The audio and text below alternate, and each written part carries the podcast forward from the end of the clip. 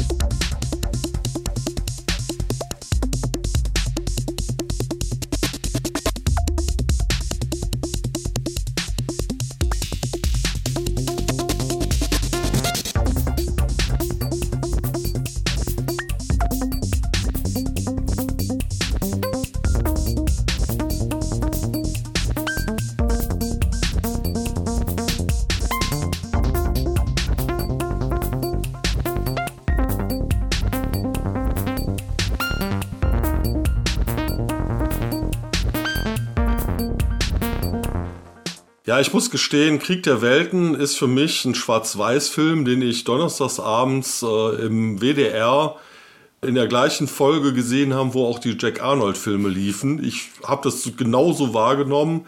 Ob äh, dass das jetzt irgendwas Besonderes ist, äh, habe ich dann erst viel, viel später erfahren, auch durch das berühmte Hörspiel natürlich. Aber Krieg der Welten hat für mich nie eine große Rolle gespielt, aber ich glaube, bei dir ist es anders. Ja, also, also bei mir ist es tatsächlich so, dass äh, Krieg der Welten eines der großen bleibenden Eindrücke äh, meiner frühen Science-Fiction-Jugend sozusagen ähm, äh, gewesen ist. Auch weniger jetzt wegen dem Original von H.G. Wells, sondern einfach durch diesen wahnsinnigen Eindruck, die dieses Orson Welles-Hörspiel auf mich gemacht hat. Das gab es damals im SWR-Rundfunk, ne, SWF hieß es damals noch, äh, in, in deutscher Übersetzung. Und auch die, die, diese Musical-Version von Jeff Wayne, die in den 80ern ja sehr populär war, mit Kurt Jürgens, der mit dunkler Stimme das Intro spricht von der Bedrohung, die da aus der Tiefen des Weltalls äh, auf die Menschheit äh, schaut. Äh, Aber jetzt ja. mal ganz im Ernst, Krieg der Welten als Musical, das ist ja. ein Widerspruch in sich, oder nicht?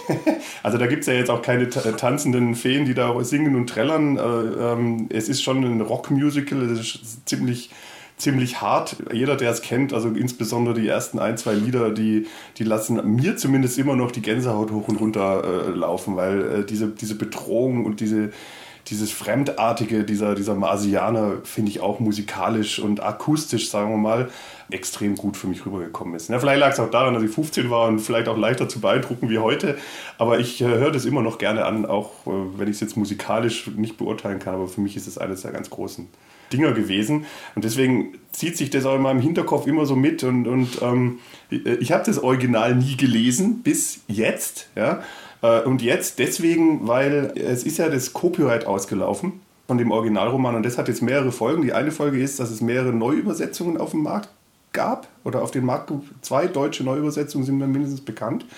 Und es gibt auch eine ganze Reihe von, von Fortsetzungen, die eben jetzt nicht mehr autorisiert werden müssen. Da Military Sci-Fi Romane, die man da auch von deutschen Kleinverlagen findet. Äh, von denen möchte ich jetzt aber gar nicht reden, weil ich habe es auch nicht gelesen.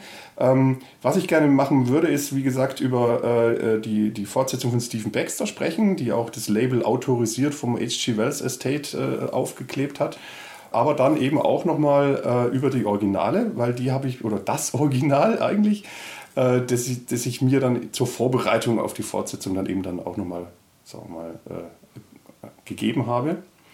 Und zwar habe ich folgendes gemacht: Ich habe mir mal von einer dieser Neuübersetzungen erstmal ein Hörbuch runtergeladen, habe mir das Hörbuch angehört und hab, war extrem überrascht, wie, wie dieses Buch eigentlich diesen, diesen, die lange Zeit eigentlich überlegt überlebt hat, wie, wie frisch der Roman ist, wie knallhart es formuliert ist, wie man überhaupt nicht merkt, dass, dass da Patina dran ist und ich noch irgendwie der erste Gedanke war. Wahnsinn, was für ein guter Autor, dass er so zeitlos schreibt. Äh, ich habe mir danach, das Hörbuch habe ich ja immer nur so ein bisschen, bin da nicht so tief drin bei Hörbuch, ich lese es dann immer ganz gern und habe mir dann mal das englische Original runtergeladen, das englische Original gelesen und hatte da einen ganz anderen Eindruck. Also das fand ich immer noch gut, aber es war halt schon ah, so ein bisschen mühsam in der Formulierung und ich war mir da noch nicht mehr so sicher, lag es jetzt an meinen Englischkenntnissen oder also auf jeden Fall ging es nicht mehr so flüssig wie, wie, wie, wie das Hörbuch. Dann wollte ich es einfach mal wissen, habe mir von 99 Cent beim Kindle die, die, die alte Übersetzung runtergeladen und habe die mal durchgelesen und muss tatsächlich feststellen, es ist wie gesagt, weiterhin gut, auch weiterhin ein guter Roman, aber es ist schon von der Formulierung her doch eben nicht mehr so flüssig, wie man wie, wie, wie man es eigentlich so gewohnt ist. Und ich würde sagen, das ist eine gute Gelegenheit. Wir hören mal in den Anfang der alten Übersetzung rein. Einfach um ein Gefühl dafür zu kriegen, äh, wie, wie man damals Bücher übersetzt hat. Genau. Niemand hätte in den letzten Jahren des 19. Jahrhunderts geglaubt, dass unser menschliches Tun und Lassen beobachtet werden könnte. Dass andere Intelligenzen größer als die menschlichen und doch ebenso sterblich uns bei unserem Tagwerk fast ebenso eindringlich belauschen und erforschen könnten, wie ein Mann mit seinem Mikroskop jene vergänglichen Lebewesen erforscht, die in einem Wassertropfen ihr Wesen treiben und sich darin vermehren. Mit unendlichem Behagen schlenderte die Menschheit mit ihren kleinen Sorgen kreuz und quer auf dem Erdball umher, in gelassenem Vertrauen auf ihre Herrschaft über die Materie. Es ist möglich, dass die Infusorien unter der Lupe dasselbe tun. Niemand dachte daran, dass älteren Weltkörpern Gefahren für die Menschheit entspringen könnten. Jede Vorstellung, dass sie bewohnt sein könnten, wurde als unwahrscheinlich oder unmöglich aufgegeben. Es ist seltsam, sich heute der geistigen Verfassung jener vergangenen Tage zu entsinnen. Es kam höchstens vor, dass Erdenbewohner sich einbildeten, es könnten Wesen auf dem Mars leben, minderwertige vielleicht, jedenfalls aber solche, die eine irdische Forschungsreise freudig begrüßen würden. Aber jenseits des gähnenden Weltraums blickten Geister, uns überlegen wie wir den Tieren, ungeheure, kalte und unheimliche Geister, mit neidischen Augen auf unsere Erde. Bedächtig und sicher schmiedeten sie ihre Pläne gegen uns. Und zu Beginn des 20. Jahrhunderts kam die große Ernüchterung.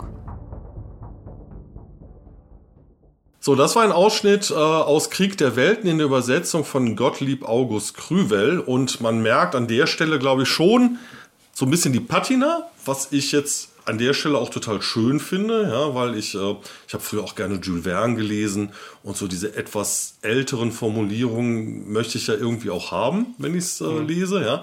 Ich muss allerdings gestehen, dass das ähm, dieser Test of Time, ob der Bestand hätte bei mir, weil ich habe Krieg der Welten in Erinnerung, die Marsianer kommen, die Welt ist in totaler Panik, ist total spannend, am Ende sterben die aber alle an Schnupfen.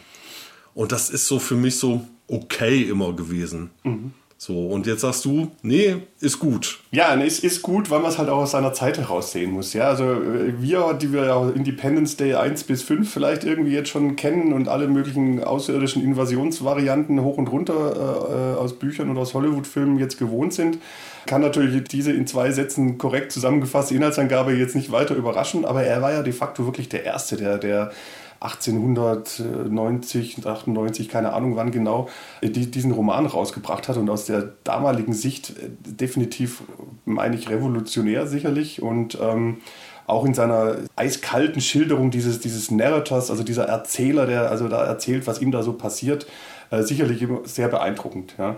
Mit Tests of Time habe ich jetzt aber auch insbesondere auch, sagen wir mal, ein bisschen auch die, die, die, die, die Formulierungen und den Schreibstil jetzt auch gemeint, konkret. Ja. Und äh, um das nochmal zu verdeutlichen, würde ich jetzt mal vorschlagen, hören wir uns den gleichen Passus mal an in, in einer neuen Übersetzung. Ja? Wie gesagt, nochmal ganz kurz äh, an Jeff Wayne erinnern, das ist natürlich auch dieser Passus, der ähnlich auch von Kurt Jürgens oder von Richard Burton, je nachdem, welche Version man damals hörte, äh, mit dunkler Stimme vorgetragen wurde zu Beginn des Musicals. Also äh, auch mir geht wieder die Gänsehaut hoch und runter und jetzt hören wir uns mal an, wie sich das in der Neuübersetzung äh, von DTV Anfang des Jahres, Anfang 2017 bei DTV erschienen, wie sich das dort anhört. Niemand hätte wohl in den letzten Jahren des 19. Jahrhunderts geglaubt, dass die menschlichen Angelegenheiten aufmerksam und sehr genau von Wesen beobachtet wurden, die weitaus intelligenter als der Mensch waren, wenn auch genauso sterblich dass die Menschen bei ihrem geschäftigen Treiben auf ähnliche Weise erforscht und studiert wurden, wie man mit einem Mikroskop die vergänglichen Geschöpfe mustert, die in einem Wassertropfen herumwuseln und sich vermehren. Mit unendlicher Selbstgefälligkeit und Gelassenheit gingen die Menschen auf dem Erdball ihren Geschäften nach und waren sich dabei ihrer Herrschaft über die Materie ganz sicher. Es ist möglich, dass die Infusorien unter dem Mikroskop dasselbe tun. Niemand wäre auf die Idee gekommen, dass die älteren Himmelskörper irgendwelche Gefahren für die Menschheit bergen könnten. Und wenn jemand doch daran dachte, dann nur, um den Gedanken, dass es dort Leben geben könnte, als unmöglich oder unwahrscheinlich zurückzuweisen. Es ist höchst eigenartig, wenn man sich die geistigen Gewohnheiten von damals ins Gedächtnis zurückruft. Allenfalls konnten die Erdbewohner sich vorstellen, dass es auf dem Mars ihnen weit unterlegene Geschöpfe gab, die für ein missionarisches Landungsunternehmen sehr dankbar gewesen wären. Stattdessen aber beobachteten intelligente Wesen, deren gewaltiger, kühler und mitleidloser Verstand sich zu unserem verhält wie unserer zu dem der Schlachttiere, diese Erde aus der Tiefe des Weltraums mit gierigen Augen und schmiedeten ihre Pläne bedächtig und zielsicher. Zu Anfang des 20. Jahrhunderts erfolgte dann der ernüchternde Schock. Das war jetzt noch einmal Krieg der Welten, diesmal in der Übersetzung von Lutz W. Wolf. Und ähm, ich bin kein Übersetzer. Ich kenne mich jetzt auch nicht mit dem Übersetzungsgeschäft aus. Aber mir stellt sich natürlich die Frage, die sind schon unterschiedlich. Ja, man merkt, dass die, die, die neuere Übersetzung ist, ist für unser Eins etwas zugänglicher, zumindest empfinde ich das so. Und welche Übersetzung ist jetzt die richtige? Oder ist das einfach, stellt man diese Frage nicht? So, was, was, hältst du davon? Wie denkst, wie denkst du über diese verschiedenen Versionen? ja, ich meine, das ist halt die Frage, inwieweit will ich jetzt eigentlich auch vielleicht auch so ein Buch aus einer Zeit heraus einfach auch äh, äh, erleben. Also ich denke jetzt an, ich kann mich erinnern an, an Homer in der Schule, ja, wo, wo ich also gelitten habe an der Originalübersetzung mit diesen altmodischen Formulierungen und du dann halt eine jugendgerechte Neuversion dann dir eben viel, viel, viel, viel besser über die Lippen ging. Ja? Aber was, was ist da jetzt die, die, die richtige? Wenn ich, wenn ich äh, die schwierigere, aber natürlich die echtere ist halt die alte, ja.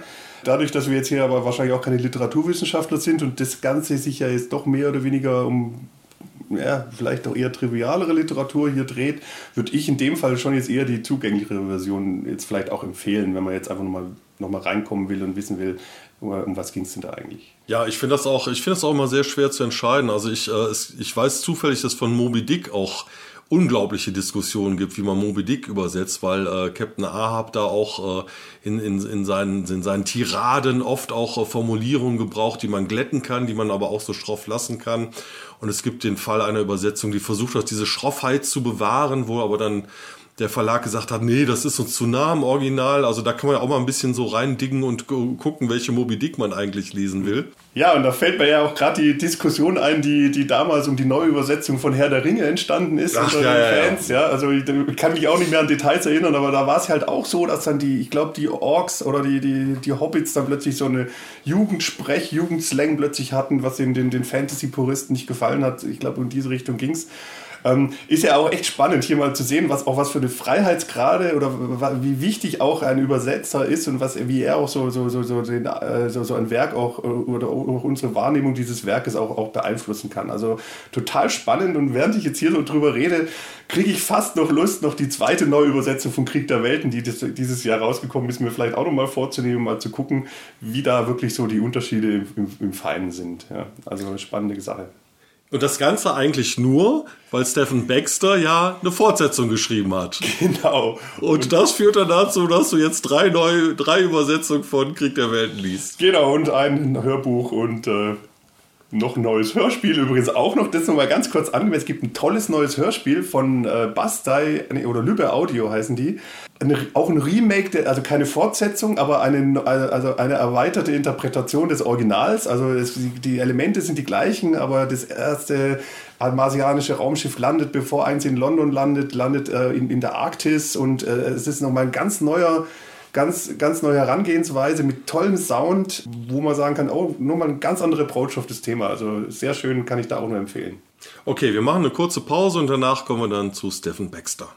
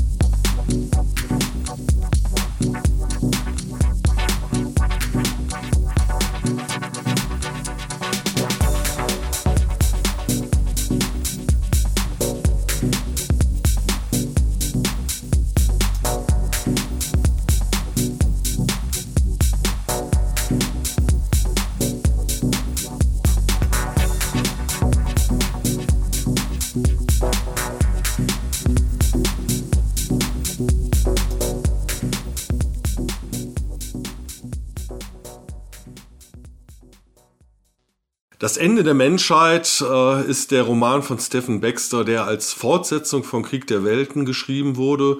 Das ist auch der Grund, warum wir jetzt so lange über Krieg der Welten gesprochen haben. Ivo, du hast es gelesen. Wo setzt der Roman an? Äh, worum geht es da ungefähr? Ja, also der Roman spielt äh, 13 äh, Jahre nach den Geschehnissen aus, aus, aus dem Original Krieg der Welten. Das Original Krieg der Welten Buch ist auch in diese Kontinuität sogar mit, mit eingearbeitet, nämlich als das Sachbuch natürlich, also The Narrative. Ach, okay, Krieg der Welten ist in der Fortsetzung all, ähm, einfach in der Welt ein, ein bekanntes Buch. Okay. Genau, und, und, ja. auch der Erzähler selber, wir erinnern uns ja, das Original wird in der Ich-Form, eines, ein Journalist erzählt ja, was er da erlebt und die Erzählerin quasi des zweiten, dieses Bandes hier ist eine äh, Verwandte dieses, dieses Journalisten. Sie hat auch einen kurzen Auftritt im, im, im ersten Band, weil sie nämlich den, den Bruder des Erzählers trifft und den jetzt im Nachgang offensichtlich geheiratet hat. Also sie ist quasi Verwandte.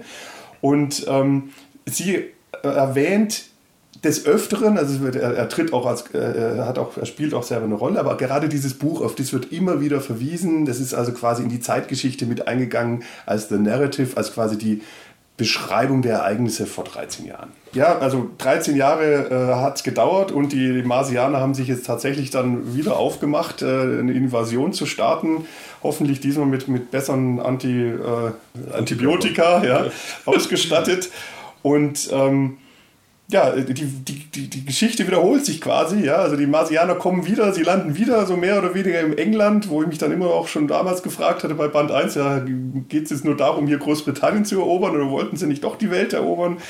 Aber äh, sie, sie haben, bauen sich ihren Brückenkopf quasi wieder also fast an der gleichen Stelle wie die, die an der ursprünglichen Landesstation die Menschheit ist wieder dabei, äh, die Marsianer zu unterschätzen, weil man ja denkt, ja, wir haben ja dazugelernt und wir haben ja hier auch marsianische Technologie, die wir jetzt nutzen können. Ja, und was ich vergessen hatte, ist, wir, wir bewegen uns in einer Welt, die durch diese äh, Invasion vor 13 Jahren nicht mehr die Welt ist, die wir, die wir historisch kennen. Ja? Also ah, ja. Das ist quasi eine Alter, im Prinzip ist es ein Alternativweltroman, auch wenn es jetzt natürlich nur, also das ist nicht der, äh, der wesentliche Fokus, aber es ist eine nette Spielerei. Es gibt keinen Ersten Weltkrieg, der hat nie stattgefunden. Dafür hat ein sogenannter Schlieffenkrieg stattgefunden, den Deutschland auch gewonnen hat. Frankreich ist besetzt. Äh, In England herrscht eine autoritäre Regierung, die mit den Deutschen verbündet ist. Die Titanic ist nie untergegangen, weil sie nämlich aufgrund marsianischen Stahls ja, den Eisberg nur beschädigt. ja. Und solche, solche Kleinigkeiten, sehr, sehr, sehr nett, äh, werden da einfach weitergespielt. Und wir bewegen uns wirklich in einer in einem Roman, der auch, sagen wir mal, in, in dieser Welt lebt. Die, die wissenschaftlichen Erkenntnisse von damals, äh, in Anführungszeichen, werden dort quasi äh, erläutert. Die Venus ist ein Dschungelplanet, wie wir natürlich alle wissen. Und also sehr, sehr schön und mit viel Liebe ausgestattet. Ah, das wäre auch, glaube ich, ein, ein guter Moment, um jetzt mal in den Anfang von Stephen Baxter reinzuhören, mhm. weil da auch äh, genau diese, diese Wissenschaft aus der Zeit so ein bisschen durchblitzt. Und da, da hören wir mal genau. in den und wir werden auch sehen, wie, wie, wie, wie, wie stark er auch sich äh, an das Original, die, die, dem Original eine Referenz erweisen möchte. Wenn wir jetzt die beiden Intros, das eine oder die anderen haben wir ja eben schon gehört, jetzt mit diesem neuen hier vergleichen.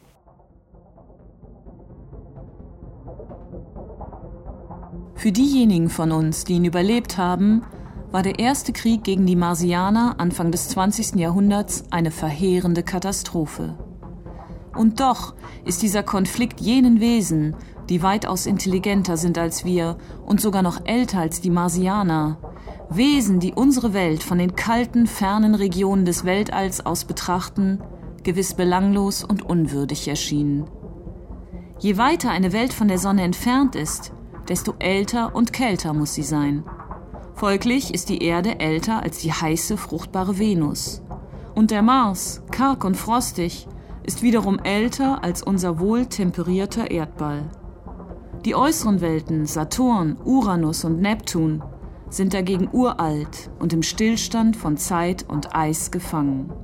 Doch der Jupiter, der König der Planeten, massereicher als alle anderen zusammen, älter als der Mars, sowie dieser älter als unsere Welt und von seinem eigenen inneren Feuer erwärmt, beherbergt ohne Zweifel die größten Intellekte. Wir wissen mittlerweile, dass diese Jovianer uns schon lange beobachten. Die Menschheit, die Marsianer, sogar die unschuldige Venus. Was mögen sie wohl von unserem Krieg gehalten haben? Die zarten Funken auf ihrem Flug durch die Nacht, die auflodernden Flammen auf der grünen Haut unseres Planeten, die tintenschwarzen Rauchflecken, die Schwärme der hilflosen Erdenbewohner, die Jovianer blickten auf all dies wie ein schweigender Gott auf seine fehlerhaften Geschöpfe mit unvorstellbaren Gedanken und tiefer Missbilligung.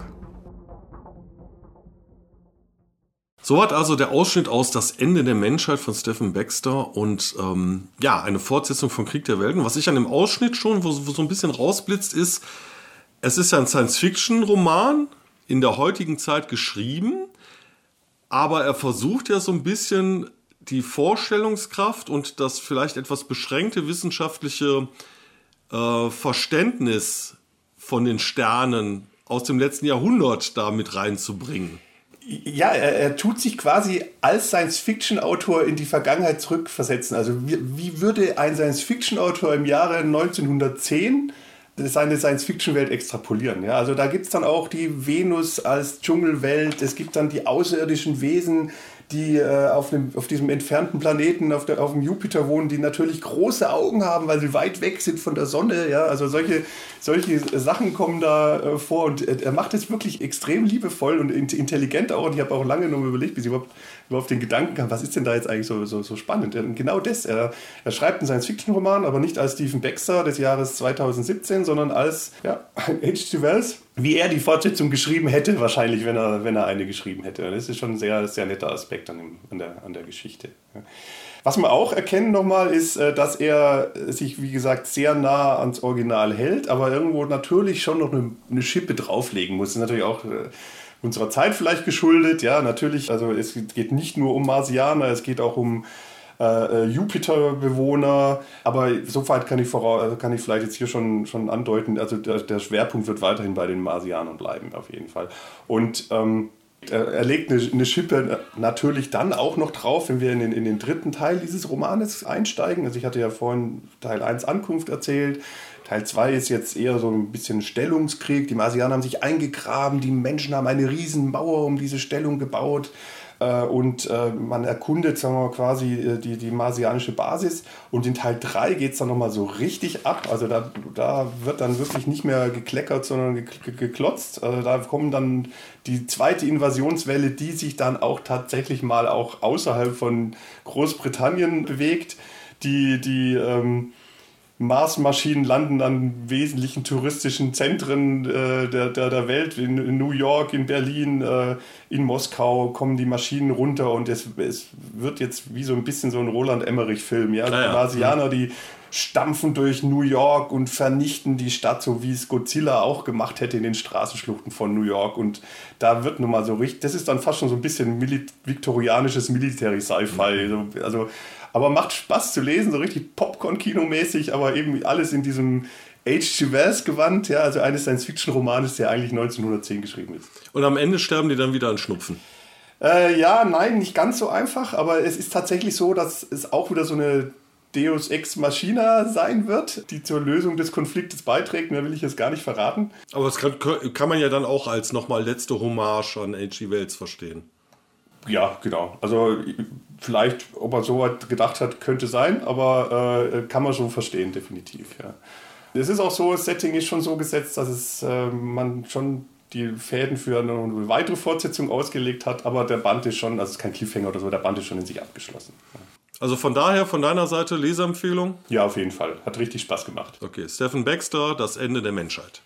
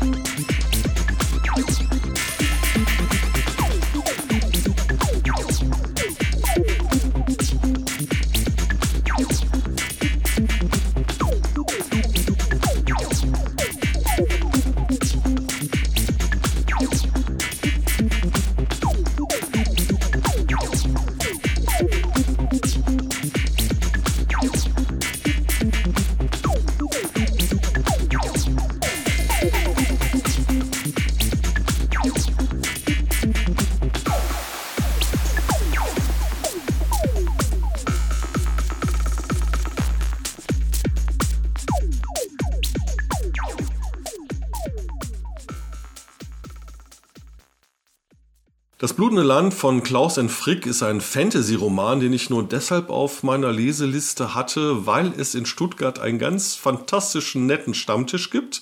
Das ist auch der Grund, warum ich hier mit Ivo jetzt sitze. Da war nämlich gestern Abend Klaus N. Frick zu Gast. Und Ivo, erzähl doch mal ein bisschen was über den Stammtisch.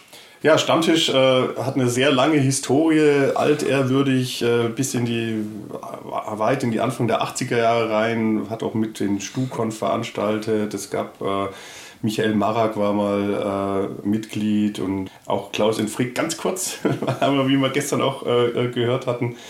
Und was wir jetzt eigentlich machen seit, seit einiger Zeit ist, wir, wir machen klassische Leserunden, wir lesen Bücher gemeinsam, besprechen sie dann auf dem Stammtisch. Wir treffen uns da auch einmal, einmal im Monat, meistens am ersten Freitag des Monats.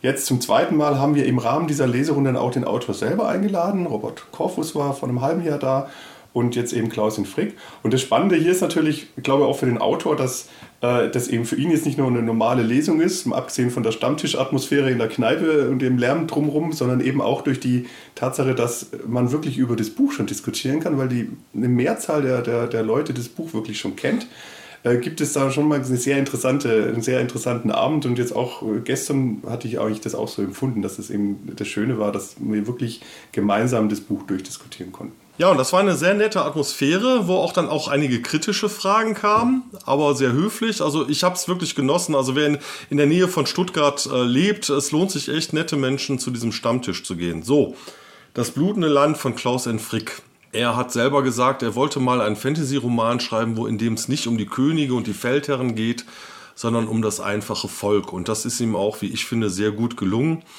Wir haben ein Land, äh, einen Landstrich, in dem die Bauern als Freibauern so eine Art Adlige sind.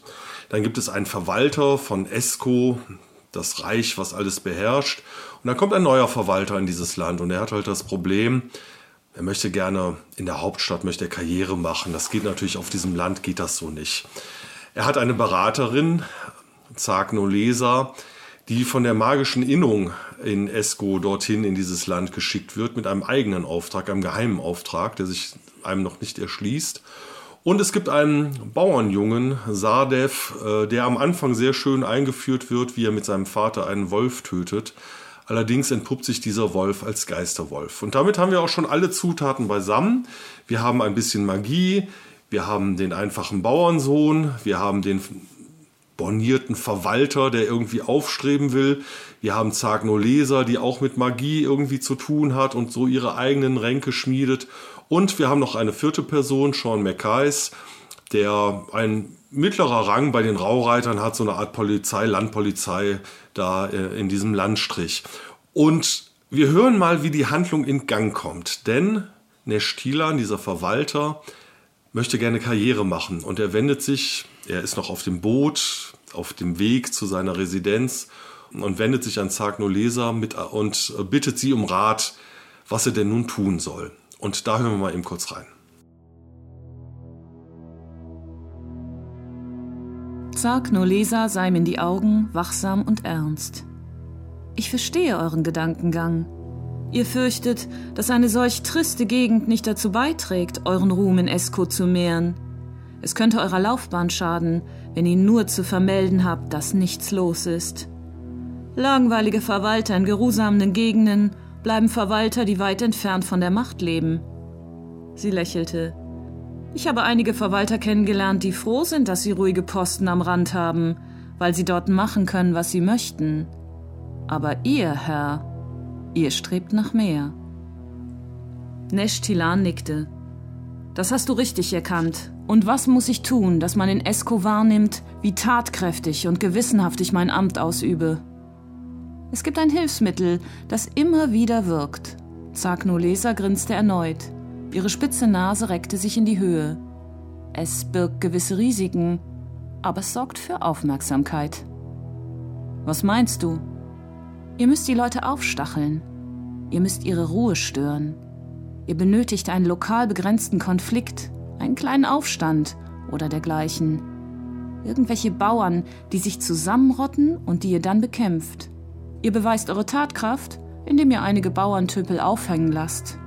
Werft ihnen Wilderei vor oder Steuerhinterziehung oder was immer euch einfällt, aber sorgt dafür, dass einige von ihnen aufrührerisch werden. Dann habe ich einen Krieg am Hals. Nein, widersprach Zagnolesa sanft, einen lokalen Konflikt. Mit Hilfe einiger Dutzend Söldner lässt sich sowas leicht niederschlagen. Aber in der Hauptstadt wird man sehr aufmerksam wahrnehmen, wie schnell ihr dafür sorgt, dass einige Rebellen am Galgen von Noctehantis baumeln. Sie lachte erneut, drehte sich zur Seite und spuckte geräuschvoll über die Reling. Soweit also der Ausschnitt aus Das blutende Land von Klaus N. Frick und wir haben jetzt zwei Hauptpersonen kennengelernt, Zagno Leser und Nesch Thielan. Ja, und Ivro, sind die uns sympathisch? nee, nicht wirklich. Also mir nicht und dir auch nicht. Und äh, es wird auch nicht wirklich besser, wenn man sich die anderen Protagonisten anguckt, äh, die du ja vorhin auch vorgestellt hast. Es sind nicht wirklich Leute dabei, die, äh, mit denen man mitfiebert, die einem, äh, die, die, denen man das Beste wünscht. Äh, dafür sind die Figuren zu ambivalent, äh, zu getrieben und das war auch was, was in der Stammtischrunde von vielen so ein bisschen bemängelt wurde. Wir haben keinen, mit dem ich wirklich identifizieren kann. Ich persönlich fand es eigentlich eher gut, ja, weil es einfach in diese, in diese dunkle, düstere, fast hoffnungslose Welt eigentlich wirklich reinpasst. Ja. Ähm, es, äh, es gibt hier einfach äh, Elend der, der, der Landbevölkerung, es gibt hier keine Lichtgestalt, äh, der, der, die Erlösung verspricht und äh, das ist eben auch der rote Faden in diesem Buch. Es ist einfach ein Dark, Dark Fantasy ähm, auch in der Wortwahl manchmal ziemlich eindeutig und konsequent bis zur Auswahl der, äh, des Sympathiegrades der Hauptperson eigentlich. Ja. ja, und das hat Klaus Frick hat das auch sehr deutlich gestern Abend gesagt, dass er gesagt hat, ja, wenn man sich mal in der Geschichte umguckt, gerade im Mittelalter, es finden Kriege statt, ja, der, der eine Fürst erobert das Fürstentum, der andere König das Königreich, aber für die Bevölkerung ändert sich de facto nichts. Sie werden halt einfach von jemand anders unterjocht. Und das zieht sich durch dieses Buch durch und das hat er, hat er ziemlich gut hingekriegt, wie ich finde. Ähm, das ist vielleicht so ein bisschen so eine zynische Grundstimmung, ja, die mir aber persönlich ziemlich gut gefällt. Und vielleicht kommen wir mal noch auf die beiden anderen Hauptpersonen ähm, zu sprechen, nämlich Sadev, dieser Bauernjunge, dieser Jugendliche, der wird am Anfang so ein bisschen als Held aufgebaut. Und dann? Ja, äh, dann macht er im Prinzip das, was vielleicht in anderen Romanen der Held dann erfolgreich tut, nämlich eine dramatische Rettungsaktion, äh, die total widersinnig ist und äh, richtigerweise auch scheitert, bei mir dann gleich 20 Minuspunkte wieder bekommen hat, ob, auf, ob dieser offensichtlichen Blödheit, die er da an den Tag legt. Und äh, ab diesem Zeitpunkt ist er dann eigentlich auch äh, nur noch der Getriebene in diesem gesamten Roman. Er wird gefangen genommen, er wird quasi äh, von, der, von, dem, von dem Geisterwolf, hat, hat, hat Stoffel ja gerade schon angedeutet, äh, den er da getötet hat, der wird quasi von dem Geist dieses Geisterwolfes äh, über, übernommen. Also der ist, ist quasi gefangen im eigenen Körper, der von einem Wolf teilweise beherrscht wird. Ja? Und ähm, wird quasi durch den Rest des Romanes irgendwo eigentlich getrieben. Ja? Und äh, dient für mich eigentlich auch nicht als derjenige, der, der jetzt hier die, die, die positive Leitfigur dann eben darstellt. Ja.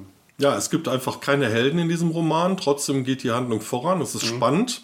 Ja, aber alle, jeder macht einfach das, was er halt so gerade macht, um irgendwie klarzukommen.